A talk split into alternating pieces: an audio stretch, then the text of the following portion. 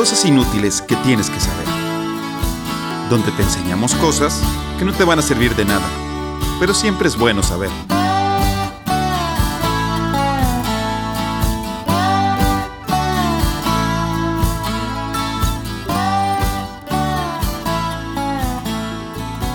Bueno, y estamos en un miércoles más de cosas inútiles que tienes que saber.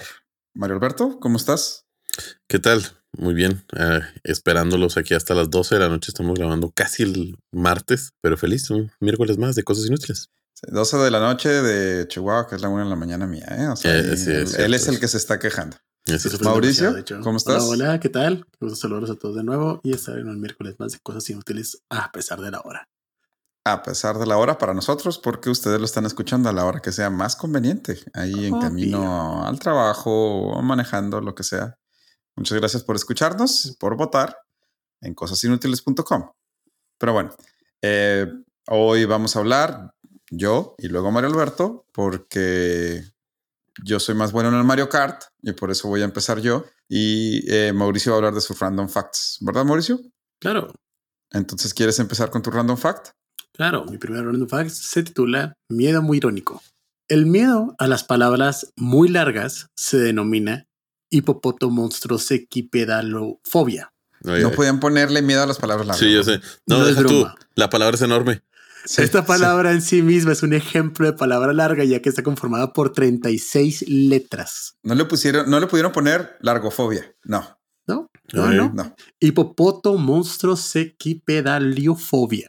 Yo creo que está hecho adrede. Sí, debe estar Sí, hecho adrede. claro, sí, claro. tiene Sí, tiene sí, que estar sí, hecho adrede. A pesar de su longitud, se trata de una fobia reconocida y puede provocar ansiedad y ataques de pánico en algunas personas que lo padecen en verdad. Sí, alguien se quería burlar de esas personas, básicamente. ¿Cómo se llamará el miedo a los perros? Sí, de- debe ser bastante común. Ah, no, sí, claro. Sí. Sinofobia. Sinofobia. Miedo a los perros. Sinofobia. Las- con C. Se encuentra dentro de la categoría de fobias específicas y consiste en un miedo o ansiedad de gran magnitud hacia los perros. Fíjate que la verdad es que el que mis papás tuvieran perros, pues me ha ayudado un poco. a- o sea, ahorita ya puedo estar en un lugar con un perro. O sea, de chiquito sí no podía, pero sinofobia. ¿Alguna fobia que tengan ustedes? Yo a las arañas, pero o sea, no, no, no salgo corriendo. O sea, solamente sí me desagradan bastante. Duré mucho tiempo con miedo a la oscuridad, bastante ah, sí, Mauricio con miedo a la oscuridad. pero, pero pues no, ya, o sea, ya hace bastantes años también que ya. ya Como me- desde el 2020, dices tú. pues, Desde no. la pandemia. De- No, desde que empezó sí. a pagar el recibo de la luz. Sí. Desde que ¿Sabes? solo y estoy ¿Sabes cuándo creo que fue? Creo que fue como que en el 2013, 2014, algo así. Ahí, ahí por cuando empecé universidad, más o menos. Sí, pero lo raro es cómo desarrollaste la habilidad de dormir con luz. Con luz, sí. Mauricio sí. siempre dormía con una lamparita prendida. Sí, sí, toda la vida. Digo, Está- Dice, dice que no duerme con luz, pero se duerme como viendo la tele. O sea, Sí, bueno, no, ya no, fíjate, ya ni siquiera No. eso. No, también me acuerdo de eso que llegábamos en la noche y luego la computadora había que cerrarla. Bueno, la mañana que nos íbamos porque él dormía. una vez se le cayó una. Sí. Ah, sí. Pero es que realmente me acostumbré demasiado porque en Brasil como no tenía, o sea, ni la computadora para estar viendo cosas, o sea, más bien no tenía como que acceso para estar haciendo esas cosas y pues no había una lamparita que me ayudara. Pues era como que, ah, pues te acostumbras o te la pelas. Ah, pues sí. Sí, pues sí. Sí, y además no, tu familia no iba a estar pagando la luz de No, los traumas que no te generó. O sea, no. todavía, todavía que el ingeniero y la señora Ivonne, pues bueno, pero, pero ellos de Sí, que tenían la culpa. Sí, los celulares no tenían el flash, así que, eh, ni problema. Bueno, muy bien. Este, de hecho, mi tema se conecta con algo tenebroso. Ok. Sí. Nuestra historia comienza en 1912 y no, no se trata de nada de la guerra, no se preocupen. Ni el tema de Titanic. Roberto viene después, ni el Titanic. Cuando un coleccionista de libros antiguos de nombre Wilfrid Voynich, Voynich es V-O-Y-N-I-C-H, ya después van a ver por qué lo estoy deletrando, quien acudió, o sea, Wilfrid acudió a una subasta de libros antiguos del Vaticano. La Biblioteca del Vaticano acaba de adquirir varios libros y estaba tratando de deshacerse de algunos de ellos antes de guardarlos. O sea, es que lo que hacía el Vaticano compraba colecciones de libros de gente que estaba necesitada y luego ya después analizaba los libros y pues vendía los que ellos pensaban que no eran importantes. Voynich compraría 30 de esos libros y se los llevaría a su casa. El coleccionista revisó algunos de los libros, los cuales eran, sí, definitivamente basura, y pues por algo el Vaticano no los quiso, pero pues como un coleccionista nunca sabes lo que vas a encontrar, ¿no? Y fue así como entre esos libros, Voynich encontró un pequeño manuscrito de 23.5 centímetros por 16.2. ¿Qué, ¿Qué, otra vez, otra vez? Entre los libros, los 30 que Sí, compró, sí, sí. encontró un manuscrito, o sea, un manuscrito, un libro, pero eh, a diferencia de un libro, los manuscritos pues tienen hojas dobladas y cosas así. Sigue siendo considerado un libro, ¿no? De Ujú. 23.5 por 16.2 centímetros, ¿no? El libro parecía ser bastante viejo. eh, de hecho, la pasta en la que estaba envuelta no era la pasta original y estaba, pues, ah, dañado, ¿sí? O sea, no estaba en buenas condiciones. El coleccionista empezó a hojear el libro, encontrando en él dibujos bastante extraños, muchos de ellos de plantas. Sin embargo, lo que llamó la atención del hombre no fue eso, sino el extraño idioma en el que estaba escrito. El libro, escrito a mano, en letra cursiva, mostraba lo que parecía ser a simple vista un alfabeto indoeuropeo. Sin embargo, el idioma y la escritura no se parecía a ninguno que Voynich hubiera visto antes. El libro constaba de aproximadamente 230 páginas, aunque claramente algunas de ellas habían sido arrancadas. El autor, desconocido. El hombre contactó a lingüistas e historiadores que conocía, porque obviamente a eso se dedicaba él, ¿no? A encontrar libros e investigarlos para ver de qué época eran. Pero todos llegaron a la misma conclusión. El idioma utilizado en cada una de las 230 páginas era un idioma que nadie conocía. El libro pasó de un lado a otro hasta terminar en la Universidad de Yale y hoy en día es conocido como el manuscrito de Voynich. Ay, güey. Así es. Pero las curiosidades del libro no terminaban ahí. El libro consta de lo que se cree son seis secciones. Y digo se cree porque se basan únicamente en los dibujos, porque el idioma sigue sin ser descifrado. Estas secciones son, la primera sección es de botánica, la cual incluye 113 imágenes de plantas y hierbas que no se han podido identificar at all, ninguna de las 113. O sea, tiene, están las imágenes pintadas. Además, tienen lo que parecen ser descripciones y listas de características de cada una de las plantas. Pero pues como no sabemos qué dice, no sabemos qué es ninguna de ellas y por qué hay 113 páginas de esas. La segunda sección es de astronomía y astrología. Esta sección, que consta de 21 páginas, se ha podido descifrar que incluye algunos mapas astrales para decirte tu futuro. No, no es cierto. Eso no. No, pero. Mapas astrales. Sí, tiene mapas astrales. Tiene además imágenes que se cree representan los 12 signos zodiacales. Eh, algunos de ellos son bastante reconocibles, como el de Pisces, el de Tauro y el de Sagitario. Aunque de los 12 solo 10 se encontraron, Acuario y Capricornio no están entre las páginas que sobrevivieron. Sí, porque como ya les dije, se arrancaron páginas. Estos son nomás dibujos, ¿eh? Es dibujo del, del signo zodiacal con soles, estrellas alrededor, como en un círculo astral, pero hasta ahí pues no se sabe qué significan. Lo raro no es eso. Lo raro es que cada una de estas constelaciones está rodeada por imágenes de 30 mujeres semidesnudas bailando en círculos con 30 estrellas, excepto por Aries y Tauro, que solo tienen 15. ¿Por qué? Pues quién sabe, porque no sabemos lo que dice el libro, ¿no? Cada uno tiene algo escrito en la página que igual no sabemos qué significa. Esa fue la segunda sección. La siguiente sección es una de biología o balneoterapia, que comparte raíz con la palabra balneario. Eh, y es la terapia de eh, curar enfermedades a través de baños. Por eso se llama balneoterapia.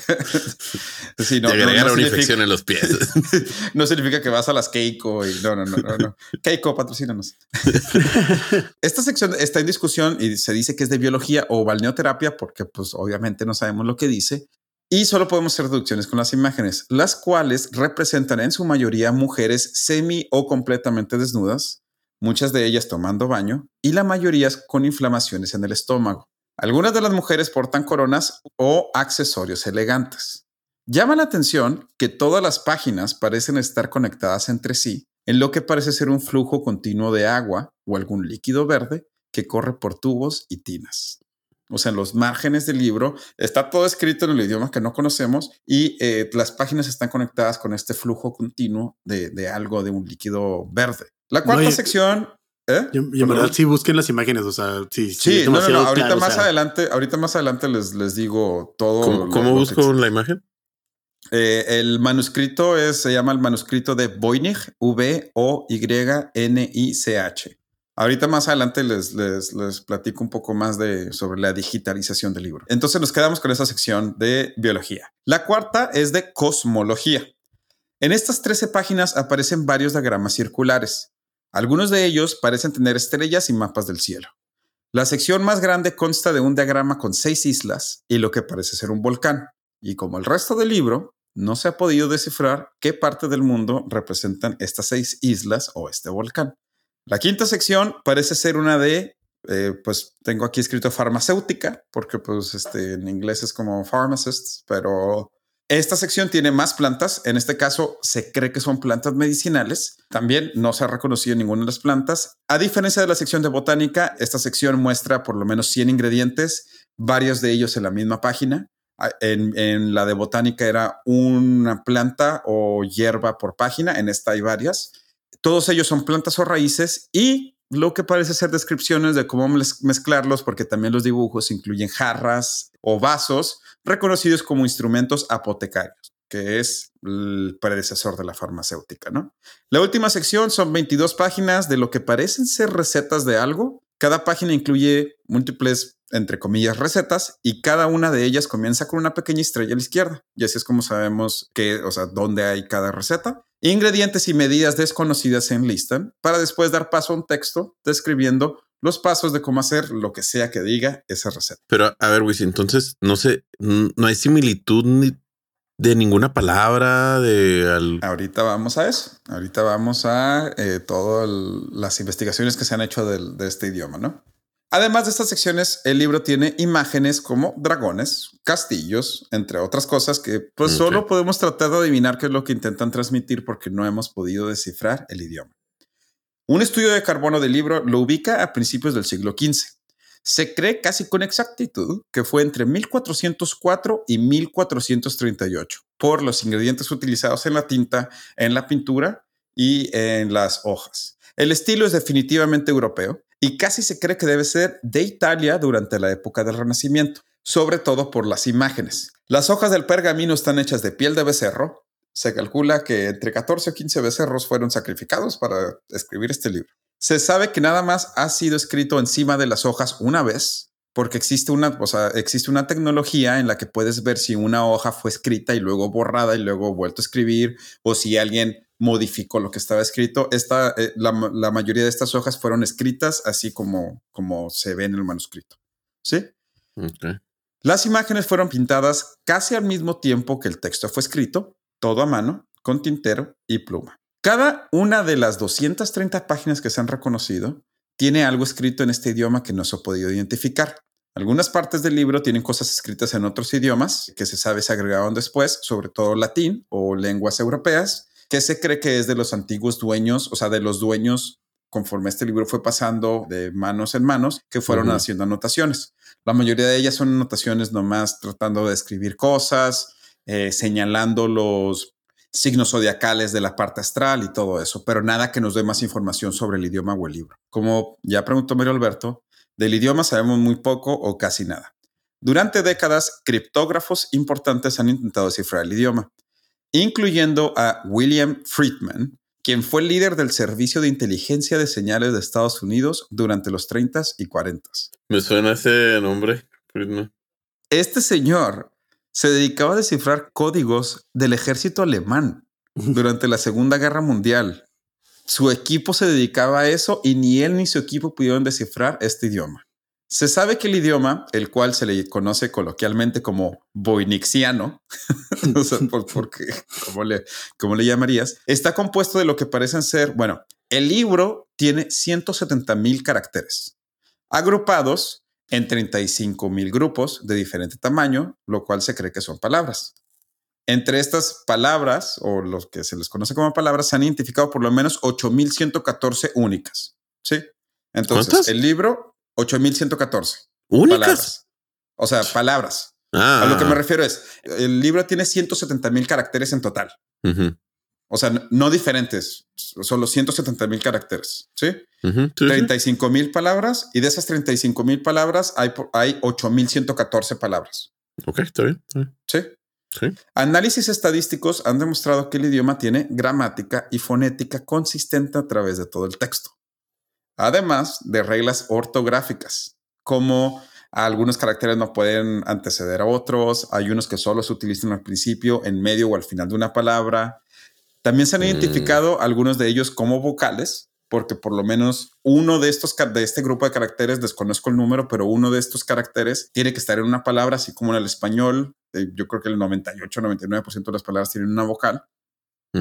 Y otro análisis estadístico definió que por lo menos el 90% del texto sigue un cierto tipo de patrón, lo cual es consistente con cualquier libro escrito en cualquier idioma real. Lo que quieren descartar es que no sea un vato nomás escribiendo puros Escribiendo, caracteres al azar, exacto. pues. O sea, Ajá, no lo, que en inglés, lo que en inglés se, se le conoce como gibberish. Claro. No son solo garabatos. o sea, es que así se le conoce como que a la- cuando dices de eso es como gibberish. Sí. Pero bueno, ahora sí pasemos a las teorías, que es lo más interesante. Casi todas las teorías son sobre el idioma, no sobre el libro, porque hasta que no sepamos el idioma, pues no podemos descifrar lo- el libro. La primera teoría que salió fue obviamente que esto era un invento de Voynich para poder vender un libro que él mismo creó por un precio muy elevado, ¿no? O sea, imagínate si yo digo, oye, mira un libro con un idioma que se desconoce y luego hago toda la faramaya de que lo tratan de descifrar y no pueden, entonces pues lo puedo vender muy alto. Sin embargo, estudios han demostrado que no existe forma de que Voynich haya podido encontrar pieles de cordero tan bien preservadas para luego escribir sobre ellas con ingredientes que ya no existían en el siglo XX para poder escribir 230 páginas y luego arrancar páginas del libro. O sea, es muy difícil que Voynich haya hecho todo lo que involucra los estudios del libro. Pero bueno, esa es una de las teorías, obviamente. Así como todas las teorías que les voy a decir no se han podido ni probar ni descartar. Sí. Digo, esta, esta tiene muchas cosas en contra, ¿no? So, pero bueno, Claro. como ya mencioné antes, otra de las teorías es que el libro era una broma. Sí. O sea, que alguien en el medievo digo, dijo, ay, pues voy a escribir un libro así nomás para confundir a la no, gente. pero no, no. Eso explicaría por qué ninguna de las plantas ni el alfabeto han podido ser descifrados. De hecho, la mayoría de la gente que cree esta teoría dice es que es imposible que durante, porque este libro lleva investigándose a fondo y documentado desde 1912, ¿no? Y dicen es imposible que en más de 100 años no podamos descifrar el libro. Sí te entiendo, o sea, y va, pero ¿cuántos corderos tuvieron que sacrificar para este rollo? O sea, 15. Por favor, en esa época, pues Chansey fue un, o sea, un noble, pero pues no. Lo que sí es que los ingredientes que se utilizan para la tinta y para los dibujos no es de alta calidad, ¿eh? O sea, es- son, eran normales para la época. Pero bueno, esta nomás se basa en esta idea de que ha pasado tanto tiempo como para que no lo podamos descifrar. Entonces, pues lo más probable es que sea falso, ¿no? O sea, que haya sido un, una broma o, o algo apócrifo, nomás para, para confundir a la gente. Un vato bien fumado. Exactamente. Sin nada que hacer. Existe la posibilidad, pero dada la complejidad del voynixiano, lo hace muy poco probable, ¿no? O sea, algunos historiadores han llegado a la conclusión de que el texto, aunque parece real, no es más que una broma de alguien en el medievo. Pero los que defienden el manuscrito alegan que la complejidad del idioma, el alfabeto, la- las reglas gramaticales, ortográficas y todo, pues hace que eso sea casi imposible, ¿no? O sea, es, es algo bastante difícil. Otra teoría dice que el libro está escrito en algún idioma europeo, pero en un alfabeto desconocido. Mm. ¿Sí? O sea, es decir, alguien decidió que todo el libro sería escrito en un alfabeto no usado para el idioma en el que está escrito. El Eso mejor tiene ejemplo, más sentido. el mejor ejemplo es eh, el chino pinyin. El chino pinyin es escribir chino con caracteres latinos. Entonces, obviamente, eh, en- de hecho, en China hay una brecha generacional en la que la gente nacida antes de los 70s no sabe leer pinyin o no sabe escribir pinyin. Y la gente nacida después de los 80 sí sabe. Pinyin es usar el teclado que nosotros usamos en el mundo occidental para escribir chino. Ok. Entonces, para esa gente que no sabe leer pinyin, pues si ve, incluso para nosotros, o sea, si, si ustedes ven pinyin, pues o sea, pa- no parece un idioma y, la- y- y las letras no parece que estén, que tengan sentido porque pues el idioma no está, no, no nació naturalmente con ese, con ese tipo de escritura. Claro. Esa, esa es una de las teorías. Otra dice que el libro esconde un mensaje entre palabras que no tienen sentido, por lo cual es casi imposible descifrarlo. Sí, o sea, solo aquellos que saben exactamente qué buscar en el libro van a poder encontrarlo. A esto se le conoce como esteganografía, que es el ocultar mensajes en otros mensajes. Sí, o sea, es como si yo te digo, oye, Mario, en el próximo mensaje que te voy a mandar, eh, te voy a dar la indicación de dónde nos encontramos. No, pues el otro día fuimos a comer unos tacos en la birrería de la esquina y pues este, nos vimos como a las 5 de la tarde para disfrutar de los tacos y pues ya, así nos vimos. O sea, un enigma. Cualquiera que lo lea, pues es como que, ah, pues es una historia de cómo comían los tacos, pero como tú sabes que estás buscando dónde nos vamos a encontrar y a qué hora, pues ya lo buscas en el mensaje que te estoy dando. Entonces es una de las cosas que se cree que, se está usando. Otra teoría es que el manuscrito está escrito en un idioma artificial que se perdió con el tiempo, como el esperanto. Sí. como que alguien trató de generar un idioma artificial, que ellos pensaron que iba a ser un idioma universal y la mejor manera de hacerlo era escribir como que un libro con plantas, con astrología, en la que pudiera relacionarlo con tu propio idioma y así aprender el idioma, pero pues nunca pegó y pues ya, se perdió totalmente. Sea lo que sea. Eso, eso, algo de sentido. Sí, no, sí, sí, sí. Sea lo que sea, el manuscrito sigue hoy en día sin ser descifrado. De hecho, ha sido escaneado en su totalidad y cualquiera de nosotros lo puede googlear y ver las páginas del mismo, así como los dibujos. Si tienen el tiempo, háganlo. Solo busquen Voynich Manuscript online. Y está, varias librerías lo tienen 100% digitalizado. Puedes dar vuelta a las páginas y ver cada una de las páginas, ver los dibujos, ver el idioma. La verdad es que sí está bien intenso verlo, porque aunque las cosas son reales, parecen, algo tienen como que una, no sé, un je ne que te da ansias, ansiedad, no sé. Ansiedad. Lo que es verdad es que el manuscrito existe. ¿Qué secreto se esconde? Pues no sé, no tenemos ni idea, pero solo nos queda más que imaginar las intenciones de su autor o autores, porque se cree que fueron varios autores desconocidos. Sí, lo que te decir, ¿hay diferente caligrafía? Sí, se ha reconocido por lo menos dos diferentes formas de escrituras. A uno mm. de, ellos le llaman Bonixiano A y al otro Bonixiano B. Se cree que hay por lo menos dos autores. Nice. Así que pues estas dos personas o más de principios del siglo XV, cuando estaban escribiendo este manuscrito, no sabemos cuáles eran sus intenciones. Lo que sí sabemos es que hoy en día estamos nosotros tres aquí platicando. Y sí, ya sé. Muchos de ustedes están googleando ahorita mismo el libro para ver 520 años después. 520 años después. 14 o 15 corderos después, aquí estamos con un libro escaneado que no tenemos ni idea de qué significa. Nice. Busquen las imágenes, eh, la verdad está. Sí, sí, está, un poquito creepy. O sea, sí está creepy cuando lo ves. Eh, cada una de las 230 páginas, hasta ahorita se han podido descifrar 240 porque muchas de ellas estaban muy percudidas y se han podido mejorar a través de digitalización y todo. Cada una de las 240 páginas reconocidas hasta este momento tiene algo escrito en este idioma. Pero es que por más que fuera algo, bueno, no te creas, pues ¿Qué tal si en el futuro alguien se encuentra manuscritos de J.R.R. Tolkien, ¿no? Escritos en élfico y... Sí, sí, sí, van a creer que es algo super go, pero pues era una novela, básicamente. Pues bueno, esta es la historia del el manuscrito. Es de que nunca había escuchado hablar de ella. Está padre. Sí, está, está intensa. Sí. Sí, o sea, yo, yo se había escuchado de, ella y había visto, obviamente hay un chorro de, ay, es brujería, no, es un libro de otra dimensión o cosas así. De otra dimensión. o sea, obviamente, sea lo que sea, la, verdad sí está chido ver. Es que está simpático porque trae, trae dibujos. Entonces eso... Trae dibujos. Porque, velo del otro lado, si hubiera sido nomás así letra, letra, letra, letra, letra, se lo hubieran tirado, o sea, como que, ¿qué, es esto? Pero el hecho de que trae dibujos, como que, ah, mira, los dibujos les entiendo, pero las palabras no, como que te va llevando. y los dibujos están medio tetricones, están medio así medio curiosones y medievales. Ajá, y es que no se haya podido identificar ninguna de las plantas. Sí, está raro eso. O sea, de las 113 plantas no hay ninguna que alguien, un botánico histórico pueda verla y diga, ah, sí, esa es una Sí, ya extinta o algo así. Sí, sí, cierto. Eso sí está raro. Eso, eso a mí es de lo que se me hace más raro. Eh, hay un castillo, está en las islas con un volcán. O sea, puede, puede que haya sido una broma de dos compas que estaban de que no, mira, güey, déjame. Ya, se me ocurrió, mira. pero está muy dedicado para esa época, ¿no? Ahorita, pues le preguntas ahí a ChatGPT y pues ya te lo escribe eh, la inteligencia. Pero para esa época estamos hablando del 1400, o sea, América todavía no ha sido ni descubierta en ese entonces. Sí, sí. O sea, para que lo vean en una.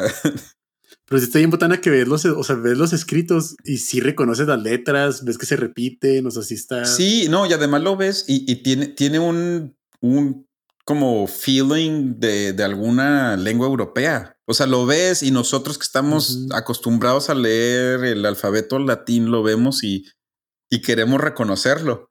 Sí, sí, sí, de hecho. Pero, pero no. O sea, no, pues no puedes y nadie ha podido. Órale. Wow. Muy interesante. Pues esta es la historia del manuscrito Voynich. ¿Le, ¿Les parece si damos una pausa y regresamos con el random fact de Mauricio? Va.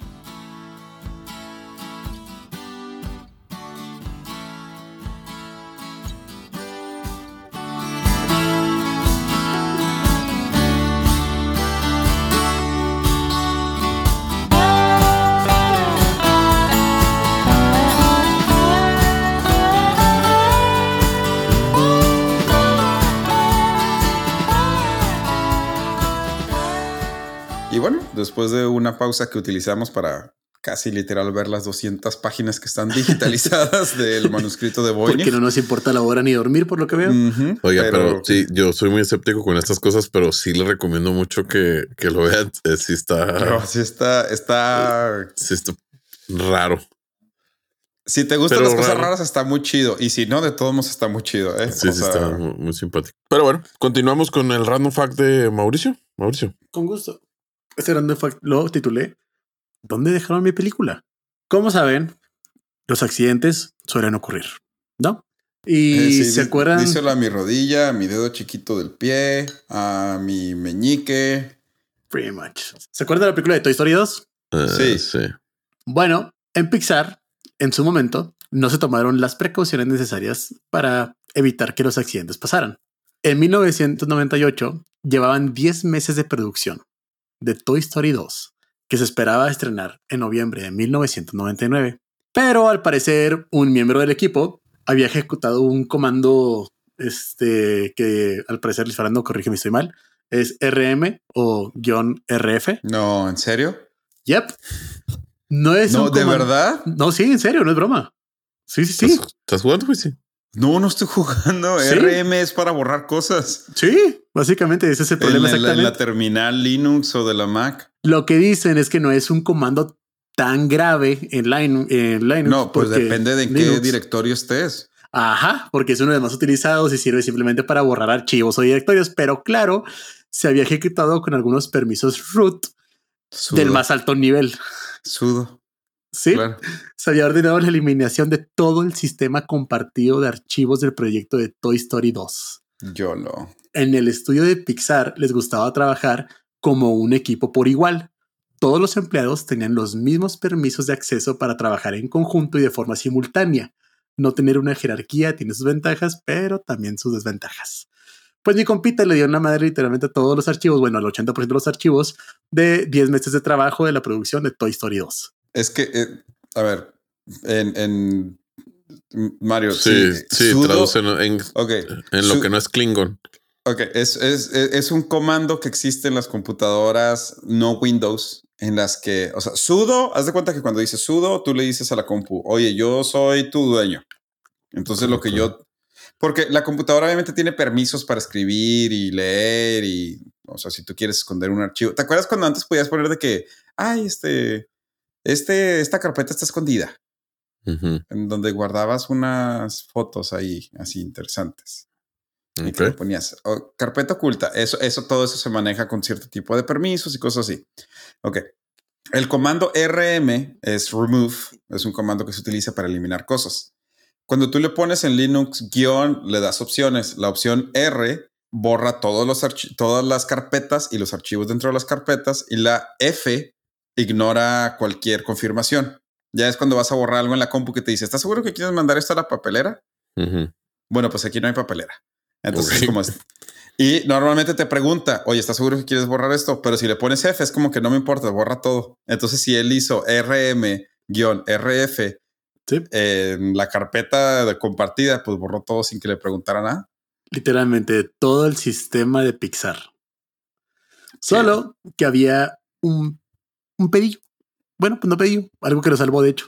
Ciertamente unos, unos meses antes del desastre, una empleada de Pixar dio a luz, por lo cual se decidió que se le iba a montar un equipo de trabajo en su casa para que pudiese trabajar remoto. Oh. Bueno, pues esta computadora fue literalmente la que de un tiempo para acá de repente se volvió con un valor de 100, 100 millones de dólares. Así, o sea, eso valía la computadora en el momento en que todo, todo estaba borrado. La computadora estaba en la casa de la señora y fue como que, oigan, pues mi computadora está en la casa y pues no estaba conectado. O sea, realmente pues yo descargaba los, descargaba todo, todo lo que ustedes hacían trabajaba y luego lo subía. O sea, no era como que yo no estaba simultánea. Entonces, pues, ah, pues ahí está. en 1990 y tantos, No podías estar de que subiendo ahí, actualizando el WeTransfer o el Dropbox ahí para que se. Es correcto. Por lo cual, literalmente van a la casa de la señora, agarran la computadora con el mayor cuidado posible, la envuelven lo mejor que pueden, la mandan y todos estaban esperando la computadora como si fuera un ataúd de un faraón para poderla prender y revisar qué tanto tenían de información. Bueno, pues había perdido únicamente el trabajo de dos semanas atrás. Solamente eso fue lo que se perdió y con eso fue con lo que pudieron continuar este, la producción de Toy Story 2 hasta que los productores decidieron que no valía la pena y borraron casi todo otra vez y volvieron a trabajar todo este en refuerzos y volvieron a hacer casi otra película, pero eso no es parte de Random Facts, es únicamente este que... Oye, ¿y se supo quién fue? Ah, sí, claro, creo que, o sea, tengo entendido que sí, pero la verdad es que no tengo... Steve Jobs. sí. No, pues fue un empleado ahí. Sí, sí, sí. Bueno, Nunca, jamás hagan RMRF. Por favor.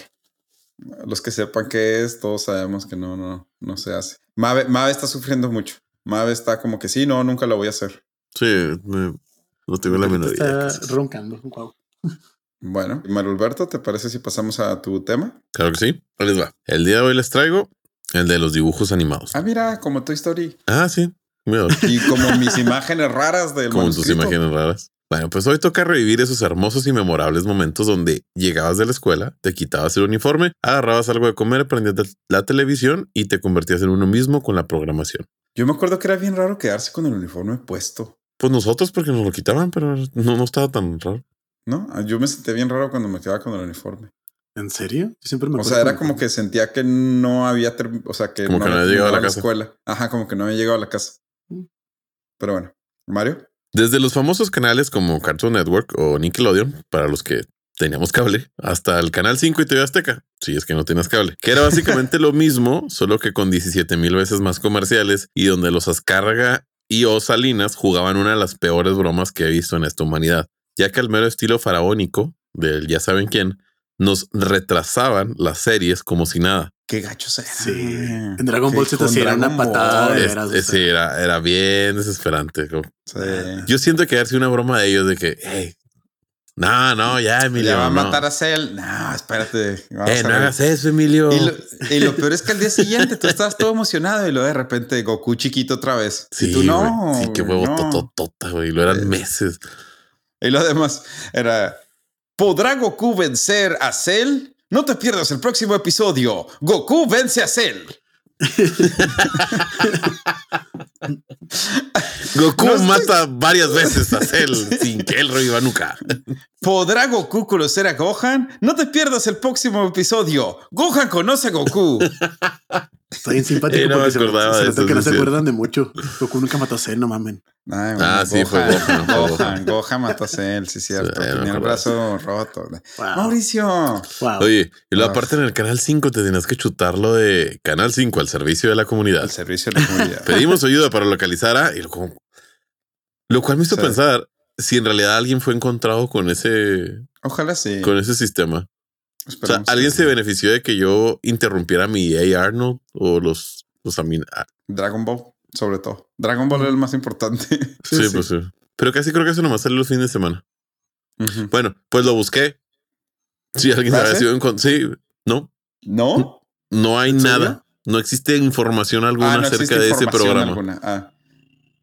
Wow. Ah, cabrón. Sí. Ok. Pero bueno, no les, el día de hoy no les voy a hablar de eso. No vamos a hablar del servicio a la comunidad. Hoy les traigo algunos datos curiosos acerca de caricaturas que tal vez hemos pasado por alto y que vale la pena platicar. En este su podcast de tres idiotas hablando de cosas que desconocen y qué mayor campo de ignorancia para nosotros que el combatir el crimen o tratar de conquistar el mundo cada noche. Como es costumbre, vayamos un poco atrás para ver cómo llegamos hasta aquí. Los dibujos animados aparecieron a principios del siglo pasado, allá por los 1900. 1908, para ser exactos, un francés llamado Emile Cole, quien era un caricaturista. De hecho, de aquí es donde vienen los dibujos animados. Es decir, sí había mm. caricaturas, pero no tenían movimiento. Ya. Sí. De hecho, a mí me hizo mucho sentido cuando leí eso. Pues sí. No. Sí, sí, o sea, las caricaturas como las del suplemento dominical en los periódicos. Suplemento dominical. Así se llama. se llama suplemento dominical. Para aquellas para todas aquellas personas, güey, que nacieron con internet, explícales. Ah, perdón, el suplemento dominical era en nuestros tiempos, cuando no había internet, todos los domingos había una sección especial en los periódicos. En el periódico físico, o sea, que llegaba a la casa. En el periódico físico, claro, sí, sí, sí, el que llegaba a la casa, sí, el diario o el Heraldo, ah, que de hecho las caricaturas del Heraldo estaban bien aburridas. Pero bueno, había una sección especial, era un librito súper chiquito que se llama el suplemento dominical, que solo salía los domingos, como su nombre lo indica, y tenía cómics o caricaturas, tenía juegos y tenía adivinanzas y tenía las respuestas de la semana pasada. Así es. Eso era el suplemento dominical y lo esperábamos todos los domingos. y a veces estaba bien aburrido. dime que ya estás pensando en tu afore sin decirme que ya estás pensando en tu afore. Dime que ya te preocupa tu retiro sin decirme que ya te preocupa, tu retiro. El suplemento dominical. Sí, sí, no, sí existía. Pero bueno, este compadre, Emil Cole, quien era un caricaturista, dibujara 700 imágenes y grabara fotograma por fotograma. De hecho, tuvo que dibujar tanto el personaje como el fondo, ya que aún no se descubría la hoja de celuloide. Oh, ¿Qué chingados es esto? Se estarán preguntando. Aquí les digo, amigos. No se apuren. Pues resulta que esto es cuando dibujas un fondo. El primero que se me viene a la mente es el de Scooby-Doo. No sé si que Scooby-Doo salía enfrente, pero atrás estaba el castillo. Sí. Sí, sí, sí. Ok, bueno. Bueno, pues esos fondos no se mueven. Lo que hacen, o hacían pues, es que sobre este papel que parece una hoja de rotafolio como transparente. Sí, dibujan la caricatura. ajá, sobre ese ponen el dibujo de la caricatura y, y esta, ese papel lo ponen sobre el fondo del castillo ya, ya hecho. De hecho, una de las cosas que me daba cuenta de chiquito era, te podías dar cuenta cuando uno de los personajes iba a interactuar con algo del, del background sí, porque estaba más claro. Porque estaba más claro, porque no podían imitar los mismos colores del. Entonces, cuando, cuando iban a agarrar algo, podías saber poquito antes que lo iban a agarrar porque era de un color más claro. Sí, sí, estoy de acuerdo. Sí. Sí, se, se notaba. Se notaba. Bueno, pues esa, ese tipo de papel no la tenían y así es como se. Ay, pobrecito. Se inventó el primer personaje animado de la historia, el famoso Fantasmagori. Fantasmagori. Fantasmagori. Obviamente lo estamos googleando en este momento. Sí, nada más que Que es ah, un pequeño personaje hecho de palitos. O sea, es literal esos monitos que dibujas cuando eres niño, con pies y manos de palitos. Pues qué bonito está. Bueno, pues eh, así es Fantasmagori. Solo que trae unos pantalones bombachos. Palabra que no sé por qué sé. Y trae, sí, no sé. Y trae también un gorrito así como de cumpleaños. Sí, no tengo idea porque sé que son pantalones bombachos. Pero bueno, de esos pantalones no hay mucho que decir. Sobre Fantasmagori, la verdad es que es algo muy simple, pero pues es el precursor de cómo los artistas pudieron darle vida a algo inanimado. Que en fin, era la idea y pues sigue siendo la idea hasta el momento. De hecho, es lo que hace tan especial a los dibujos animados. ¿Qué mejor manera de plasmar las ideas de los humanos, especie dominante de este planeta Tierra, que crear una caricatura de un perro y un gato pegados al nacer. Dime tú qué mejor manera de expresar nuestras ideas si no es con un personaje de esponja que vive abajo de una piña en fondo de bikini. Fondo de bikini donde se hacen los experimentos atómicos. Pues pasamos ahora el tiempo y vamos hacia mi héroe favorito de la infancia. No, no es Efraín González Luna, chiste exclusivo para demócratas cristianos. Mi héroe favorito de la infancia es nada más y nada menos que El Caballero de la Noche. Batman. Pero el bueno, el de Tim Burton. con, Michael Keaton. Así es. el bueno, dude. La neta, la neta, Christian Bale son las mejores, pero Batman. yo ya estaba muy, muy grande y pues ya no le puse mucha atención a esas, a esas películas. Eh, bueno, pero pues no sé si sabían, queridos amigos, pero Batman, obvio sé que ustedes dos sí saben, esta información es para todos aquellos que no saben que es un Pokédex. yo, gracias. yo sé que ustedes dos sí saben. Bueno, para los que no sabían, Batman no mata a nadie. No. De hecho, es parte de su filosofía el no asesinar. Ah, ah, Mauricio, no nos vamos a No te preocupes, Mauricio. yo sé que va a ser. Es que un cómic y que no sé qué. Sí, sí, bueno, sí. la filosofía alternativo. los primeros, no, es alternativo, los primeros que salieron sí mataba gente, punto.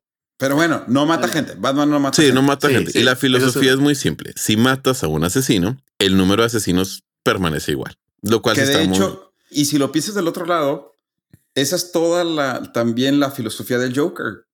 Porque el Joker lo que quiere terminar haciendo es que Batman lo mate. Porque si Batman lo mata, Batman pierde y el Joker gana. Sí, sí, sí. Pues de hecho creo que es lo que quiere decir Mao, que hay un cómic donde... No, no, no, no. La realidad de las cosas es cuando crearon el personaje, o sea, no, no previeron nada de eso realmente. Este ya fue después cuando se incluyó. O sea, el Batman que conocemos ahorita no fue el que empezó. Eso es todo. Ah, pero, pero, sí. o sea, esa es una de las disyuntivas morales más grandes de Batman sobre el Joker, que el Joker, el Joker, la misión del Joker es que Batman lo mate y así gana el Joker. Pero bueno, Mario. Está muy. Está, muy intenso. ¿Cómo se llama la película? Eh, Los siete pecados. Seven. Seven. Seven Que, que el último pecado que él quiere eh, poner a prueba es la ira. Mm. O sea, y de eso, o sea, cuando él lo maten, ya va a estar comprobado los siete pecados. está muy buena esa película, por cierto. Sí. Bueno, siguiendo con los superhéroes y la caricatura que me hizo escribir este capítulo, de hecho, nos trasladamos a una historia bastante lógica, donde no le veo falla en ningún sentido. De hecho, no sé cómo no ha sucedido en realidad, si es algo tan probable. Bueno, la historia de las que les hablaré es la de cuatro reptiles que fueron alcanzados por un rayo láser. Bueno, un rayo. y pues adquirieron superpoderes, como lo es el ser adolescente de por vida, poder hablar, artes marciales. Casual. Ninja? lo que un rayo, lo que un isótopo radioactivo te pudiera dar. Claro. Obviamente. ¿Por qué no? Así es. El día de hoy hablaremos del mejor título y nunca igualado: Tortugas Ninjas Adolescentes Mutantes.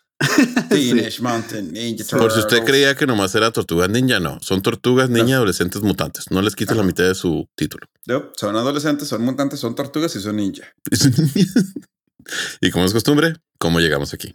Pues resulta que en un break, en 1983, en los estudios Mirage, Kevin Eastman y Peter Laird, quienes trabajaban en la creación del último capítulo de la historieta Fugitoid, que es un robot que en mi vida había visto, por cierto. Es como Astro Boy, pero con robot. Nunca lo he visto. Eh, es como Fuji, la Fujifilm o Fuji. Ah, oh.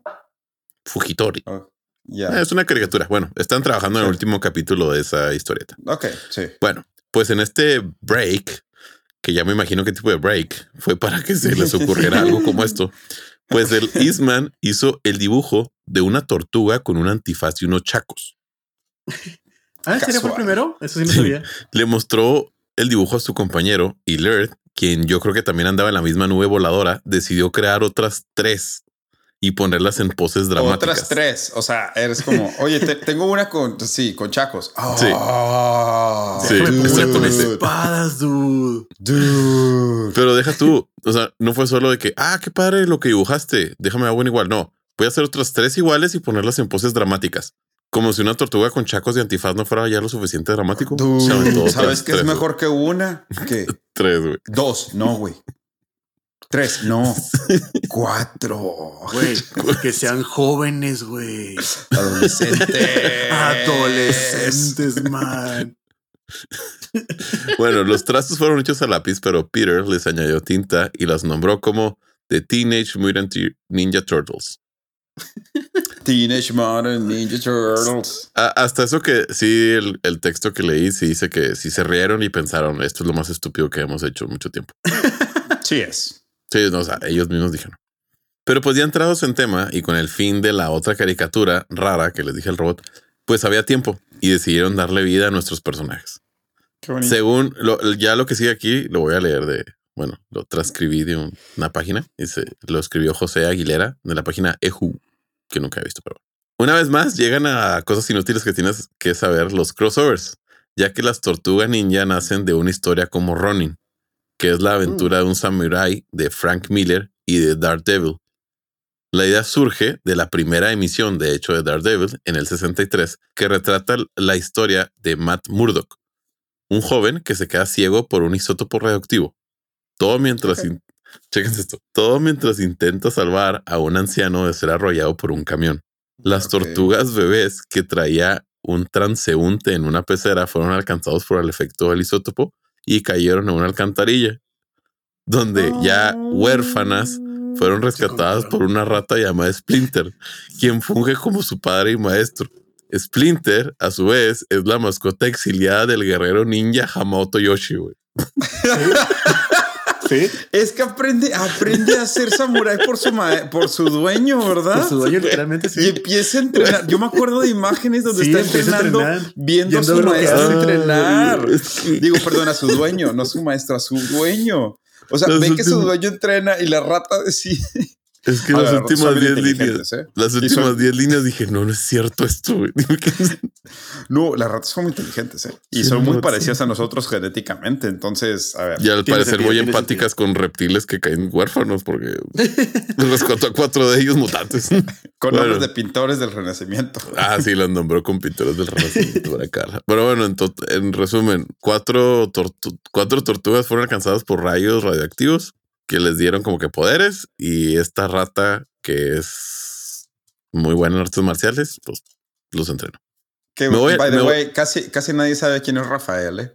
O sea, obviamente todo el mundo sabe quién es Leonardo, Miguel Ángelo. No, el que casi no saben quién es es Donatello. No, me refiero de artista. Ah, Donatello ah, también. No, de artista. Ah, de artista. yo, no Donatello, Rafael. Sí, no. Ah, Miguel Ángel y Leonardo. Sí, claro. Miguel Ángel. Sí, no, sí, sí, sí, eso sí, eso sí. Ah, bueno. Rafael y Donatello son los más difíciles. De hecho, pues si lo quieres saber de, lo más actual de, de las tortugas ninja es que se mueren todos menos Miguel Ángelo. Ah, y se queda como Ronnie. Se mueren todos, matan a todos y se queda nada más Miguel Ángelo. Miguel Ángelo. tus cosas feas. No, sí, sí, sí, fue muy triste. Pero bueno, Mario Alberto, sigue.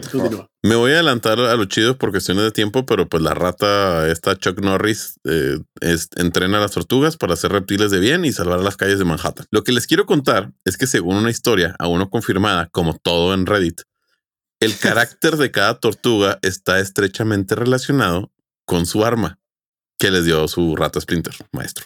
Ok. ¿Ya se sabe la historia? No, no. Bueno, ahí les va. Comenzamos con Miguel Ángel y el Nunchacao. Esta es la tortuguera antifaz naranja. Se ha caracterizado por ser el bromista del grupo, el más distraído y el que nunca se toma su papel en serio. En términos del cine, es el comic relief de las películas, como que el de la bromita, el, el cotorro. Bueno, pues esta tortuga usa el nunchaku, es que son dos palos de madera unidos por una cadena, que son básicamente los chacos. Los chacos. Es... Lo que nosotros conocemos como chacos. Pues lo interesante es que esta arma es famosa por ser un arma usada en el entrenamiento, pues enseña buenas posturas y mejora la coordinación. También son súper complejos y si alguien se equivoca por menso mientras juega con ellos, saldrá lastimado. Entonces la teoría es que el maestro Splinter le dio esto a Miguel Ángel para ayudarlo a concentrarse. Ya. Miguel Ángel llamaba Miguel Ángel por el pintor Miguel Ángel. Ah, no sabemos eso. O escultor también. Sigamos con Donatello y el Bow. Esta tortuga, que es la de la cinta morada, es la inteligente del grupo. Es quien siempre está buscando nuevas armas, más tecnología. Es como la monita de los super increíbles, pero versión reptil.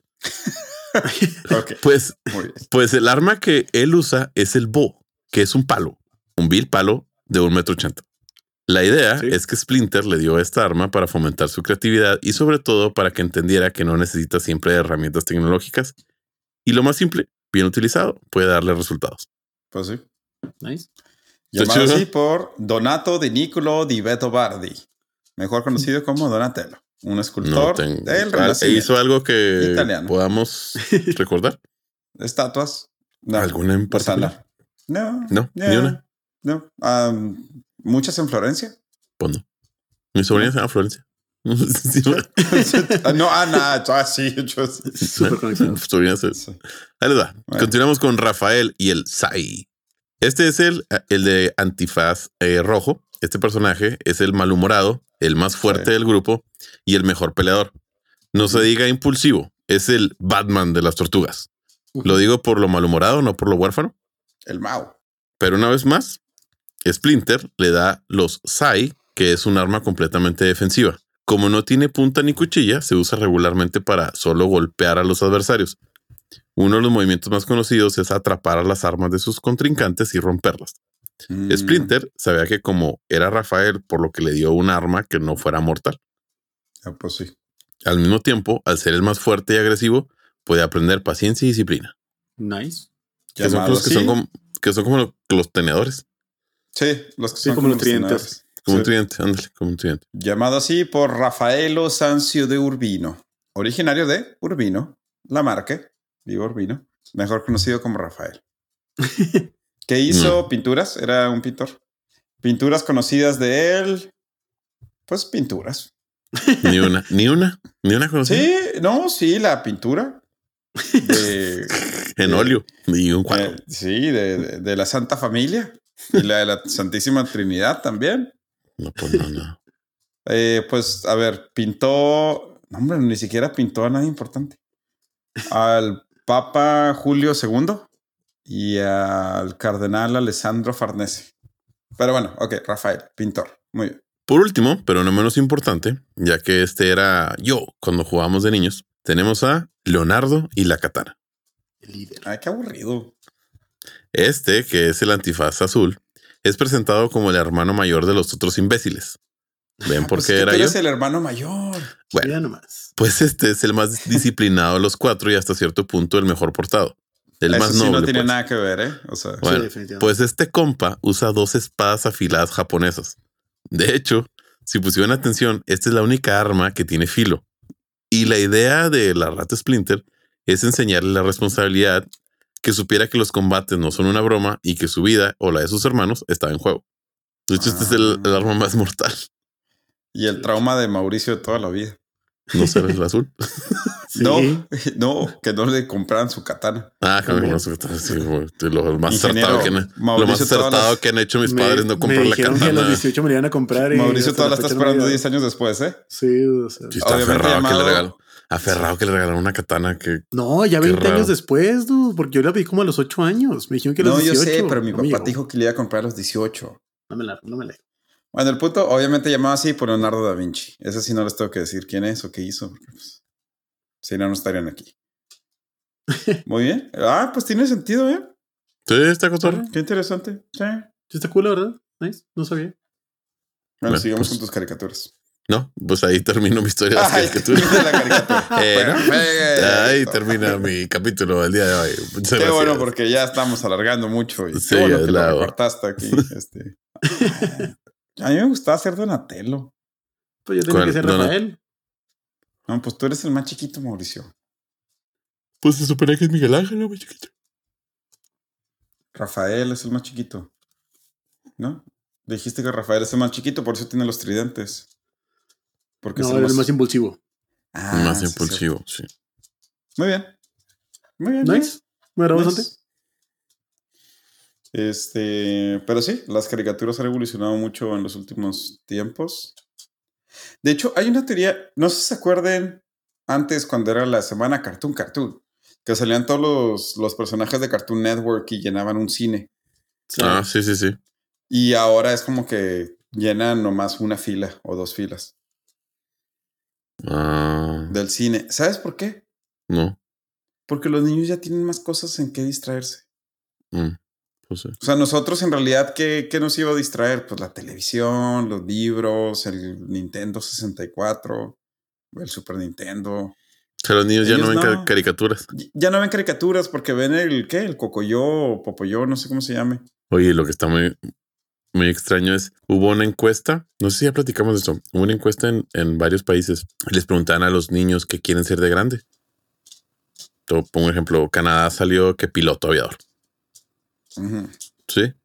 Eh, no sé, Australia marinero, bombero, lo de siempre, ¿no?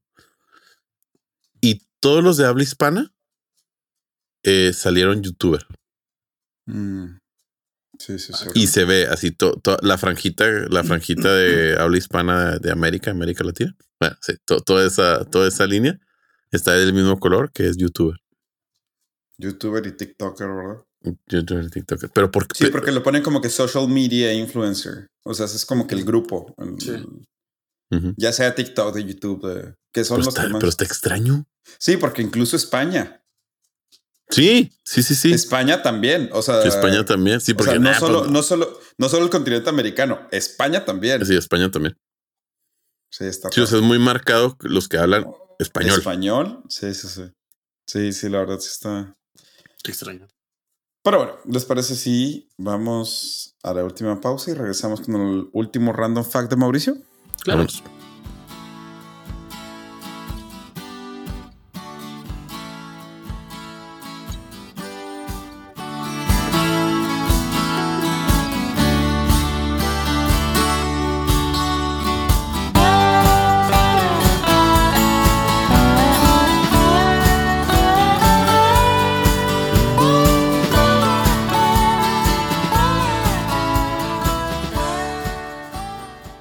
después de esta pausa y burlarnos de la carrera de Mauricio, porque depende de, ¿estamos hablando de eso o no? Pues todo depende. Mauricio, ¿nos quieres decir tu último random fact? Un gusto, Luis Fernando. Ya te lo titulé. ¿A eso me trajeron? pues sí. La guerra nosotros nos preguntamos lo mismo. Yo también.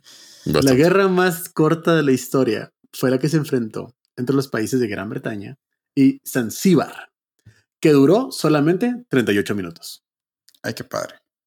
El conflicto comenzó el 27 de agosto de 1896, cuando los británicos ordenaron al sultán Zanzíbar que dimitiera y permitiera que un gobernante afín a los británicos ocuparan su lugar. Cuando el sultán se negó, los británicos lanzaron un ataque contra su palacio y derrotaron rápidamente a sus fuerzas, 38 minutos, lo que provocó la rendición del ejército del sultán en menos de una hora. ¿Qué año fue eso? A 1896. Ok, ok. ¿Sí? Eh, sí, 38 sí está 38 minutos de guerra.